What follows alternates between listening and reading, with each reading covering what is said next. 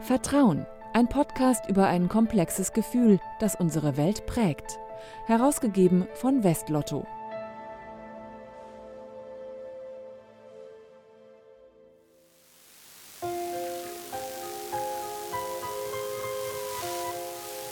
Vertrauen Sie nicht nur auf Ihr Talent, vertrauen Sie auf die sichere Zukunftsvorsorge. Wem du bei deinem Projekt vertraust, dem kannst du bei allem vertrauen. Vertrauen ist der Anfang von allem.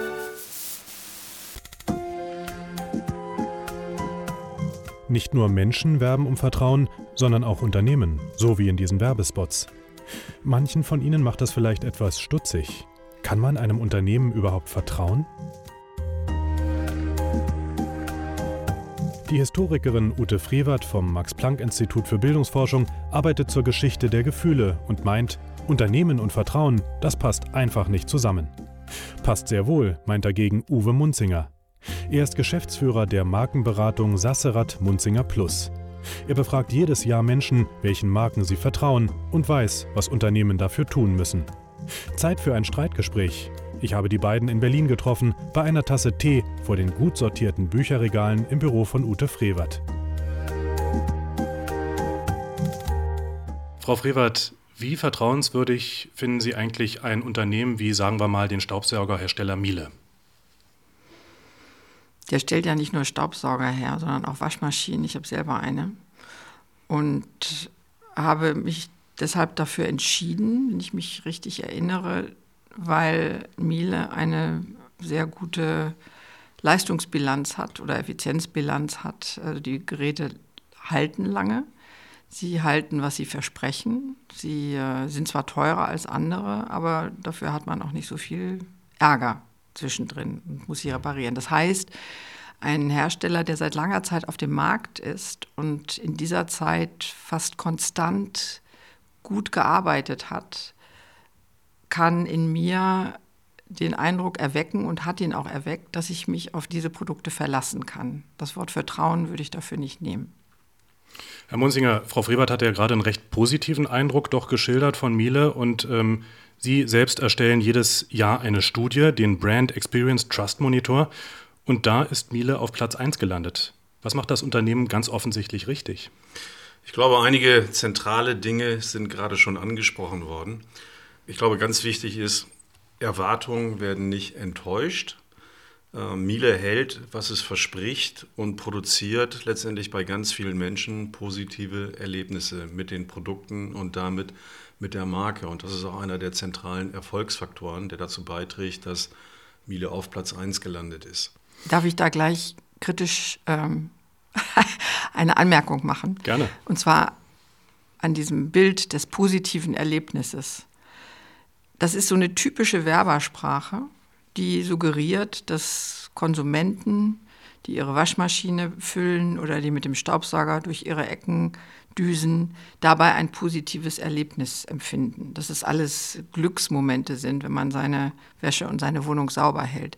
Das ist so eine wahnsinnige Übertreibung, die aber, wenn ich das jetzt einfach so kritisch mal in den Raum stellen kann, zu dieser Sprache der des Anpreisens gehört. Tun Sie das und Sie fühlen sich glücklich. Machen Sie das und Sie, es geht Ihnen sehr viel besser. Warum kann man nicht einfach sagen, und das würden, glaube ich, auch die meisten erfahrenen Staubsauger und Wäschebefüller äh, durchaus gutieren, ich weiß einfach, was ich da tue. Es geht schnell, die Wäsche wird sauber und das Ding hält 20 Jahre. Es ist noch kein positives also, da, Erlebnis. Da will ich komplett ähm, äh, widersprechen und nicht widersprechen. Also zum einen ähm, denke ich, dass dieses Erlebnis ist ja etwas, was der Mensch empfindet. Das ist jetzt nicht immer himmelhoch jauchzend und auch nicht lebensentscheidend, sondern das sind viele kleine Dinge. Ich glaube, Sie haben komplett recht, dass man mit Sprache vorsichtig sein muss, weil am Ende geht es nicht darum, was eine Marke verspricht und was eine Marke sagt, sondern was eine Marke tut. Also ihr Verhalten ist letztendlich entscheidend. Und Verhalten in dem Kontext heißt, dass die Marke das Produkt kontinuierlich sozusagen die Produktleistung liefert, die der Mensch erwartet. Das ist gar, der verfällt nicht jeden Tag in Entzücken, wenn er seine Miele sieht. Trotzdem ist es in der Summe ein positives Erlebnis mit der Marke. Frau Frevert, Sie haben ja mal äh, geschrieben, dass Sie eigentlich gar nichts davon halten, wenn sich äh, Unternehmen, so schreiben Sie, ein sympathisches Mäntelchen umhängen ähm, und dann auf Vertrauen spielen. Warum nicht?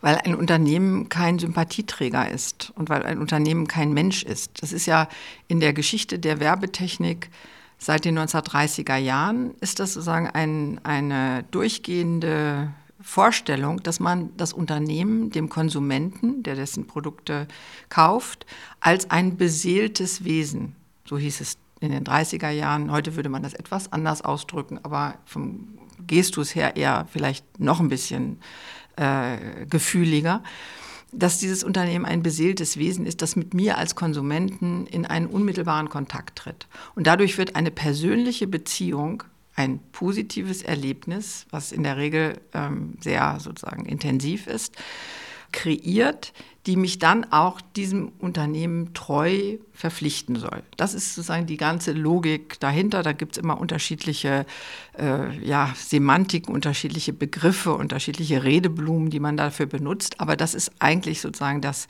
die Botschaft. Und die Botschaft entspricht nicht den Tatsachen. Und jeder Konsument weiß das auch. Jeder Konsument weiß, dass ein Unternehmen kein beseeltes Wesen ist. Natürlich leben da Menschen, aber sie leben dort, sie arbeiten dort nach Vorgaben, die mit sozusagen allgemeiner Menschlichkeit sehr herzlich, herzlich wenig zu tun haben. Und darüber sollte man auch nicht ähm, einfach hinüberwischen und so tun, als ob das wirklich etwas ist, was als Wesen mir äh, eins zu eins gegenübertreten kann. Dennoch spielen aber Gefühle eine große Rolle, auch bei Kaufentscheidungen. Also sei es jetzt eine Hautcreme, eine Bohrmaschine oder äh, auch ein Staubsauger oder eine Waschmaschine. Nicht jeder beschäftigt sich so intensiv wie Sie mit Vor- und Nachteilen, wägt ab und trifft dann seine Entscheidung. Herr Munzinger, inwiefern spielen Gefühle denn eben eine Rolle? Eine sehr große. Also äh, es gibt ja viel Forschung, die äh, darauf hindeutet, dass ein Großteil der Kaufentscheidungen eben nicht rational getroffen wird, nicht komplett durchdacht wird. Es gab mal dieses Konsumentenbild des Homo economicus, der immer sorgfältig abwägt zwischen Nutzen und Aufwand und Preisen und so weiter. Aber das ist ja, äh, findet in, in der Realität nicht statt. Das meiste Verhalten ist habitualisiert und damit auch ein Stück weit äh, emotionalisiert. Und was hier reinspielt, sind vor allen Dingen Vorerfahrungen was auch gar nicht anders geht. Also ich kann nicht ähm, vorm Lebensmittelregal minutenlang philosophieren, was mir nun der Kauf dieses Produktes äh, schaden oder nutzen würde, sondern da wird eben sehr viel habitualisiert gekauft, aber das ist letztendlich auch nicht at random, sondern eigentlich eine Summe aus Vorerfahrungen, die ich entweder selber gemacht habe oder die ich symbolisch erfahren habe über Berichte von Freunden und Bekannten oder wie auch immer. Also keine total willkürliche Entscheidung, aber auch keine letztlich bis ins Detail durchdachte rationale. Aber das heißt noch nicht, dass sie emotional sind. Die Tatsache, dass ich mein ganzes Leben lang Nivea-Creme gekauft habe, weil schon meine Eltern Nivea-Creme gekauft haben und ich den Eindruck habe, dass es mir gut tut, hat mit Emotionen herzlich wenig zu tun. Wie Sie ja, sagen, es ist vielleicht eine Frage, wie man Emotionen definiert. Ähm, ich glaube, das hat was damit zu tun. Also wenn man Menschen fragt, dann können sie schon gewisse Emotionen artikulieren Marken gegenüber. Ja, also dass es eine, eine Art von Versicherung ist, von es gibt ein gutes Gefühl, ja, dass man äh, dass man weiß, man macht da nichts falsch. Äh, wenn man das als Emotion irgendwo gelten lassen würde, dann glaube ich schon, dass hier auch Emotionen durchaus im Spiel sind. Ich würde gerne einen Punkt aufgreifen, den Frau Friewert, den Sie nannten, nämlich, dass Unternehmen eben keine beseelten Wesen sind. Wahrscheinlich wissen viele Konsumenten, ein Unternehmen hat zunächst mal ein Ziel, nämlich Wertschöpfung. Also es soll Geld verdient werden. Inwiefern ist da ein echtes Vertrauensverhältnis überhaupt möglich? Also die Menschen sind ja nicht naiv. Sie wissen natürlich, dass Unternehmen vor allen Dingen aus einem wirtschaftlichen Kontext heraus funktionieren, aber ich glaube, die meisten Menschen akzeptieren das auch. Ich glaube, was sie erwarten ist, dass sie eine entsprechende Leistung bekommen ja, für das, was das Unternehmen verspricht. Ich glaube, das Schlimmste, was Unternehmen machen können, ist, äh, man kann Vertrauen ja nicht bewerben, man kann es nur erwerben. Und zwar über eine Leistung, die der Mensch erwartet und die den Menschen zufriedenstellt. Ansonsten wird der Mensch sich halt auch abwenden von der Marke, von dem Unternehmen. Das wird langfristig nicht funktionieren. Ich glaube, das war früher ein bisschen anders. In den 90er Jahren wurden Marken ja noch sehr stark über Kommunikation aufgebaut, über Image. Ja, und das funktioniert ja heute nicht mehr, weil äh, Leistungen sich sehr schnell nachvollziehen und nachprüfen lassen. Und ich glaube, es heute mehr darauf ankommt, was ein Unternehmen tatsächlich macht und mir tatsächlich bietet. Aber ich glaube, mit der grundsätzlichen Tatsache, dass ein Unternehmen dazu da ist, um Wertschöpfung zu generieren, um äh, letztendlich auch Arbeitsplätze zu schaffen, ich glaube, das ist in der Breite akzeptiert. Nur frage ich mich dann trotzdem, warum viele Unternehmen auf Werbetechniken setzen, die die Gefühle der Konsumenten direkt ansprechen. Am irritiertsten bin ich immer dann, wenn das sozusagen ganz platt geschieht, wenn einfach Produkte Emotionen genannt werden. Dafür kann ich Ihnen aus der Hand mindestens zehn Beispiele zeigen, von Tierfutter über Salate, über Kosmetika bis hin zu Autos, Autotypen, die einfach nur Emotion genannt werden. Also das Wort Emotion soll offenbar schon ja, irgendwelche positiven Gefühle bei den Konsumenten, bei den Beobachtern ähm, hervorrufen. Sonst würde man das offenbar nicht machen. Ich frage mich ehrlich gesagt, auf, auf welchen Untersuchungen, Ergebnissen diese Entscheidung, das sind ja Entscheidungen, die in den Unternehmensetagen getroffen werden muss, dass man diese Werbestrategie und nicht eine andere nimmt, ähm, worauf die eigentlich basieren. Denn gerade wenn der Konsument, wie Sie sagen, doch nicht ein so verführbares Wesen ist, dass man ihm alles andrehen kann, nur wenn man den entsprechenden Trigger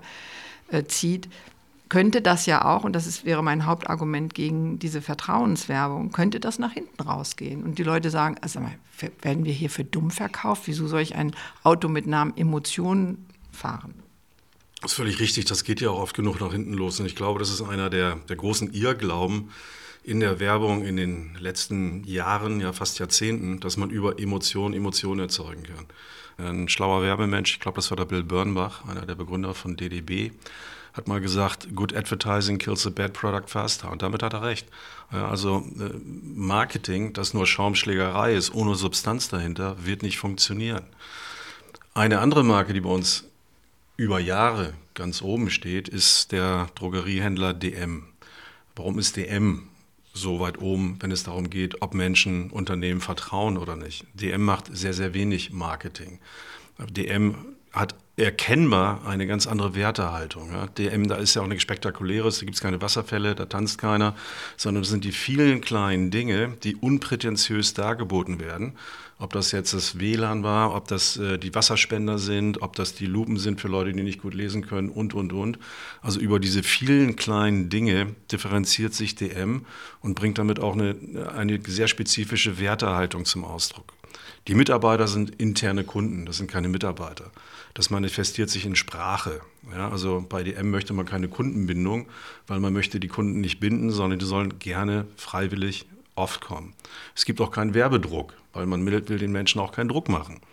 Ja, und diese, diese Haltung spüren Menschen dann auch und entwickeln Vertrauen zu einem Unternehmen, weil es eben nicht die großen Sprüche klopft, sondern kontinuierlich eine Leistung erbringt, die den Menschen gefällt und darüber dann auch eine emotionale Bindung zum Unternehmen aufbaut. Herr Munzinger, jetzt haben wir schon sehr konkret gesprochen über Unternehmen, die in Ihrem Ranking weit vorne sind. Das ist einmal Miele und einmal DM. Wenn ich jetzt ein Unternehmen hätte und würde gerne zu meinen Kunden Vertrauen aufbauen, aus Ihrer Sicht, was müsste ich tun? Was wären die wichtigsten Punkte? Also das Allerwichtigste ist, dass ich meine Versprechen halte, dass ich den Menschen keine Dinge verspreche, keine Produktleistung, keine Services, die ich am Ende nicht einhalten kann.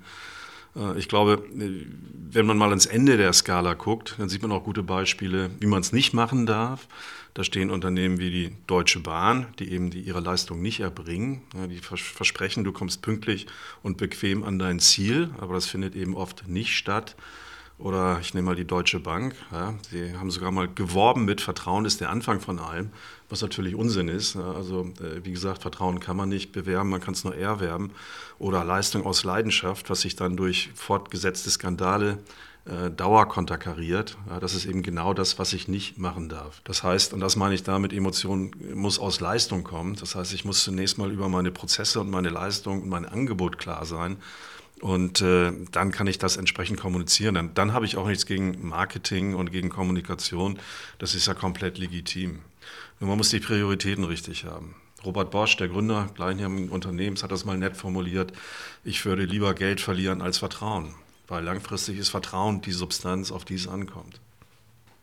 Trotzdem ist die Frage, die Leute wissen mittlerweile auch, dass es äh, keine Frage des Vertrauens ist, ob ich das eine Produkt oder das andere kaufe, sondern eine Frage der Zuverlässigkeit, eine Frage, Sie haben es vorhin gesagt, Herr Munzer, der Erwartung, auch der Erfahrung, die ich mit einem bestimmten Produkt habe oder Freunde, die diese Erfahrung haben und sie mir weiterleiten. Das hat mit Vertrauen überhaupt nichts zu tun. Vertrauen ist ein viel zu hoher Begriff, ein viel zu emotionaler Begriff, ein viel zu stark ja, beladener, auch positiv durchaus beladener Begriff, der für diese Prozesse der Interaktion zwischen Konsumenten und Produzenten überhaupt nicht taugt.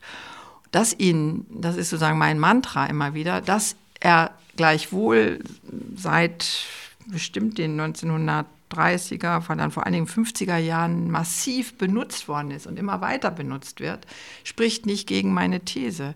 Denn es lädt letztendlich auch den Firmen, die damit werben, die also diesen Vertrauensbegriff äh, nicht nur intern, sondern auch extern benutzen, es lädt ihnen eine unglaubliche Bürde auf. Denn was macht Frau W. jetzt?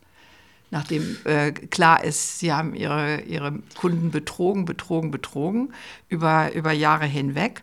Und dann gibt es große Anzeigen, dass ja, wir versuchen alles, um ihr Vertrauen zurückzugewinnen. Ja, da kann ich doch nur pfeifen. Herr Munzinger, wo ich gestutzt bin in dieser Liste, in dieser Top Ten des Vertrauens in mhm. Unternehmen, ist Amazon. Amazon ist seit zehn Jahren immer relativ weit oben, ich glaube in den Top 5, Top 10. Die waren sogar mal ganz oben? Waren sogar mal ganz oben, zweimal hintereinander. Mhm.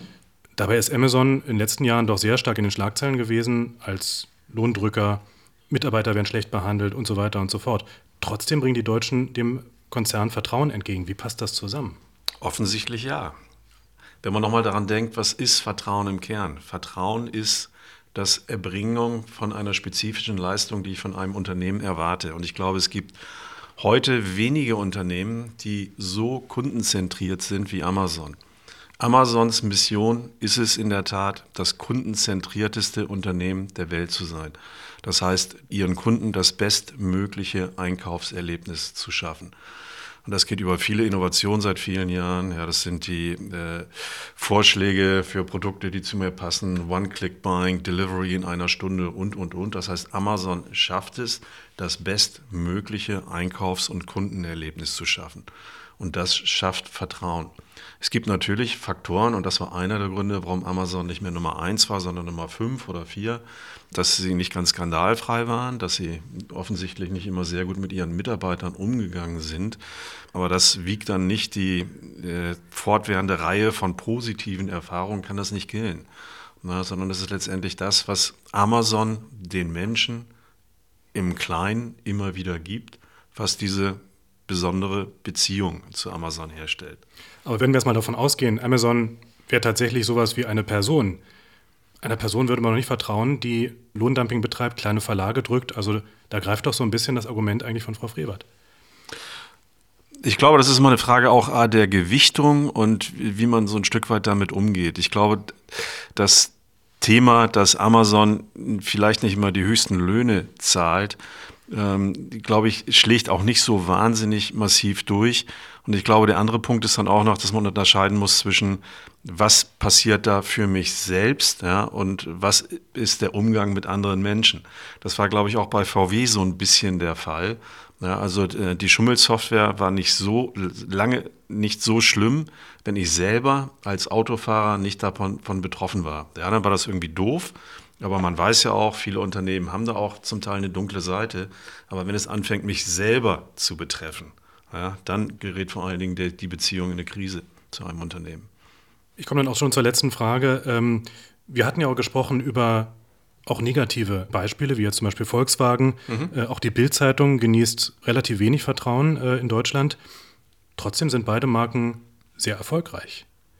Deshalb die Frage an Sie beide. Ähm, ist Vertrauen oder nennen wir es auch Verlässlichkeit oder wie auch immer, dieses Verhältnis zum Kunden, ist das manchmal gar nicht so entscheidend für den Erfolg eines Unternehmens? Ich glaube, Bild ist ein Sonderfall. Also Bild liest ja angeblich keiner in Deutschland. Trotzdem verkaufen sie jeden Tag äh, Millionen Exemplare. Ich glaube, das hat hier etwas mit sozialer Wünschtheit zu tun. Ja. Also das ist irgendwo auch ein bisschen klischeebehaftet. Dem vertraut man halt nicht. Das ist auch das Genre und die Kategorie. Und das sagt man dann auch so nicht. Ja. Also man würde sich da nicht outen, äh, dass man die Bildzeitung liest und möglicherweise sogar noch ein bisschen glaubt, was da drin steht. Also das ist, glaube ich, ein, ein, Sonderfall in sich. Volkswagen, das muss man ein bisschen differenzierter betrachten. Und wenn Sie sagen, Volkswagen ist erfolgreich, dann gilt das weltweit, ja. Also das ist in erster Linie getrieben durch ähm, China und äh, andere Auslandsmärkte. In Deutschland ist es auch tatsächlich so gewesen, dass Volkswagen die Vertrauenskrise auch in ihren Absätzen gespürt hat. Und äh, genau, den nicht so florierten wie zuvor. Also da ist das Geschäft schon ins Holpern geraten. Wie gesagt, ich glaube, das hat immer so ein bisschen auch zu tun mit äh, persönlicher Betroffenheit, aber sobald ich anfange, eben selber zu merken, aha, äh, auch mein Auto verliert an Wert, auch mein Auto ist äh, beschummelt worden, äh, dann dreht sich so ein Bild schon mal. Ich habe den Eindruck, dass letztendlich es ja auch auf, um Alternativen geht, gar nicht so sehr um Vertrauen, sondern um Alternativen. Wenn man nicht äh, ganz ähm, vom Autofahren lassen will, und das wollen die meisten Menschen noch nicht, obwohl es vernünftig wäre, es zu tun, dann stellt sich die Frage, welche Firma denn jetzt eigentlich nicht betrogen hat. Wenn man die Marke wechselt, wenn man sagt, ein Betrüger gebe ich kein Geld mehr, ähm, wohin soll man gehen? Zu Audi, zu Porsche, zu Mercedes, zu BMW? Man weiß doch, dass es letztendlich überall geschehen ist. Das heißt aber auch, dass letztendlich dieser ganze Vertrauens Krempel über Bord geworfen werden kann. Denn es geht nicht um Vertrauen. Es geht um Kaufentscheidungen, die durch ja, Nutzen, Effizienz, Kosten entschieden werden, aber nichts mit Vertrauen zu tun haben. Das sehe ich komplett anders. Ich glaube, es geht sehr stark darum, Vertrauen aufzubauen und zwar über, ich sage mal, gutes Verhalten. Nicht lügen, nicht betrügen, nicht die Menschen hinters Licht führen. Also können wir als Konsumenten Unternehmen vertrauen? Ich glaube, in dieser Frage kommen wir heute nicht mehr so richtig zusammen, aber ich danke Auch für das Gespräch nicht. und für die Perspektiven. Auch morgen nicht. Auch morgen nicht. Vielen Dank. Danke, danke sehr.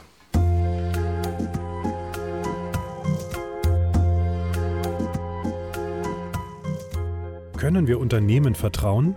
Darüber diskutierten Ute Frevert vom Max-Planck-Institut für Bildungsforschung und Uwe Munzinger, Geschäftsführer der Markenberatung Sasserat Munzinger Plus. Mein Name ist Philipp Eins. Machen Sie es gut und bis bald.